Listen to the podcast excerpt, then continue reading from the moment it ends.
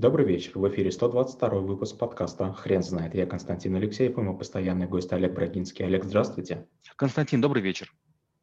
Хрен знает, что такое growth hacking, но мы попробуем разобраться. Олег, расскажите, почему growth hacking – это навык?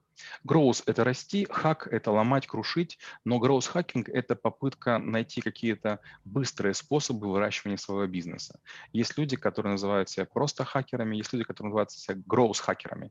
То есть они предлагают какие-то способы моментального быстрого роста компании или продаж, или узнаваемости. Они постоянно занимаются исследованиями, они постоянно экспериментируют, они общаются, у них есть тайное общество, они ведут базы знаний. Необычайно интересные люди. А если где-то у кого кого-то что получилось, они обязательно узнают и потом попытаются вам за деньги продать. И, честно говоря, оно того стоит. Это что-то новое, как давно забытое старое? Трудно сказать, это какие-то вот находки. Дело в том, что вот э, можно, конечно же, сесть на какой-то сайт и начитаться кучу статей, как у кого-то получилось сделать что-то. Но многие пишут статьи в рекламном формате, там непонятно, что именно было сделано. А гросс-хакеры, они как раз ищут тот самый рецепт, который помогает э, выполнить задачу. И получается, что их вот эти вот хитрости и трюки, они очень короткие. Они говорят, для того, чтобы сделать нечто, необходимо, там, скажем, э, позвонить звоночек два раза. И думаешь, звоночек, позвонить два раза, и это случится. Но они говорят, да, вот есть такой-то кейс, позвонили там-то, такая-то прибыль, позвонили там, такая-то прибыль. Получается, у вас есть описание очень короткое, понятное, и у вас есть кейсы. Вы можете тоже с ними ознакомиться.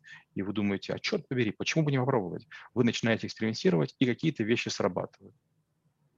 Если бы мы могли разложить гроусс-хакинг на, на этапы, а, какими бы они были? Первая, первая часть гроусс-хакинга – это, конечно, постановка задачи. То есть вопрос, что мы хотим сделать? Почти все пытаются заработать и сэкономить, но так не бывает. Это слишком такие объемные задачи, то есть накормить стадо слонов сложно, а вот, скажем, там, налить там, цистерну воды гораздо попроще. Поэтому гроусс-хакинг пытается а, разбить, декомпозировать задачу, допустим, заработать деньги. На ком вы хотите заработать деньги, каким способом, в каком канале, как быстро. А второе, в гроусс-хакинге важно понять, есть ли уже похожие кейсы, прям близкие. Если кейсы близкие есть, берем, используем. Если кейсов близких нет, расширяем круг поиска. Знаете, вот вызываете машину в приложении. Сначала вам ищут маленький радиус, потом больше, больше, больше. То есть сначала вам ищут прямое вхождение, потом начинают какие-то другие слова использовать в этой базе данных, и в конце концов вам выдают несколько вариантов. Третий уровень гросс-хакинга – это обязательно попробовать. И даже если совет не подошел, его надо обязательно описать, чтобы было понятно, что в такой-то стране, для такого товара, для такой-то компании, в таких-то условиях совет не сработал. Что в гроус-хакинге ошибки? В гроус-хакинге ошибки – это обещание обязательно помочь. А, знаете, человек, который ведет бизнес, э, в какой-то момент времени он упирается в стеклянный потолок. Ему кажется, что деньги есть, а, сотрудники есть, клиенты есть, но вот чего-то не хватает. И тут приходят гросс-хакеры и говорят, мы взорвем ваш рынок. Ну давайте взрывайте. Что именно вы взорвете? Вы мне людей замените? Нет. Вы мне измените станки, технологию, материалы? Нет. Вы мне сайт переделываете? Да. Так это же не, не гроусс-хакинг. То есть нельзя, занимать, нельзя решать локальные задачи, называя их гроусс-хакингом. Все-таки гроусс-хакинг обычно должен привести к кратному росту прибыли, доходу, к обороту, каким-то вещам осязаемым, а не красивым картинкам или обещаниям, что у вас будет самый современный сайт на планете. Вторая ошибка кросс-хакеров, конечно, это такая некая мифичность. Они говорят, вот, есть база данных, стоит, там, скажем, за 5 долларов за совет, я продаю только целиком.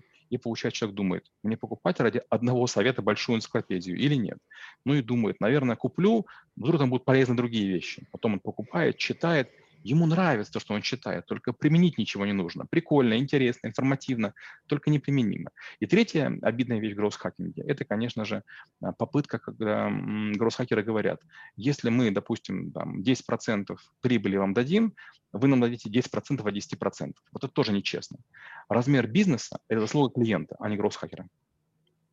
Всегда ли нужно нанимать специалиста извне, или все-таки можно научиться самому каким-то вещам?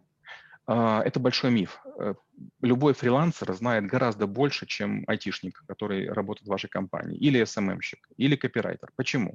Потому что человек, который имел доступ к 20 сайтам или к 30 системам, он многое перепробовал, он контактирует с большим количеством людей, он видит разные ошибки. Любой человек, который в компании работает, он является заложником той инфраструктуры и того коллектива, который уже есть. У него квалификация начинает очень быстро убывать. Любой человек через полтора года, который работает в компании, он уже менее ценен, чем такой же человек на рынке. Есть только одно преимущество. У многих фрилансеров нет доступа к большим объемам данных, к большим системам. А вот у людей, которые в компаниях работают, это есть. Но, правда, это приводит к дисциплине, а не к тому, что у людей появляется какой-то безумный креатив э, в отрасли гроусс-хакинга. Как вы преподаете навык в школе трэблшутеров?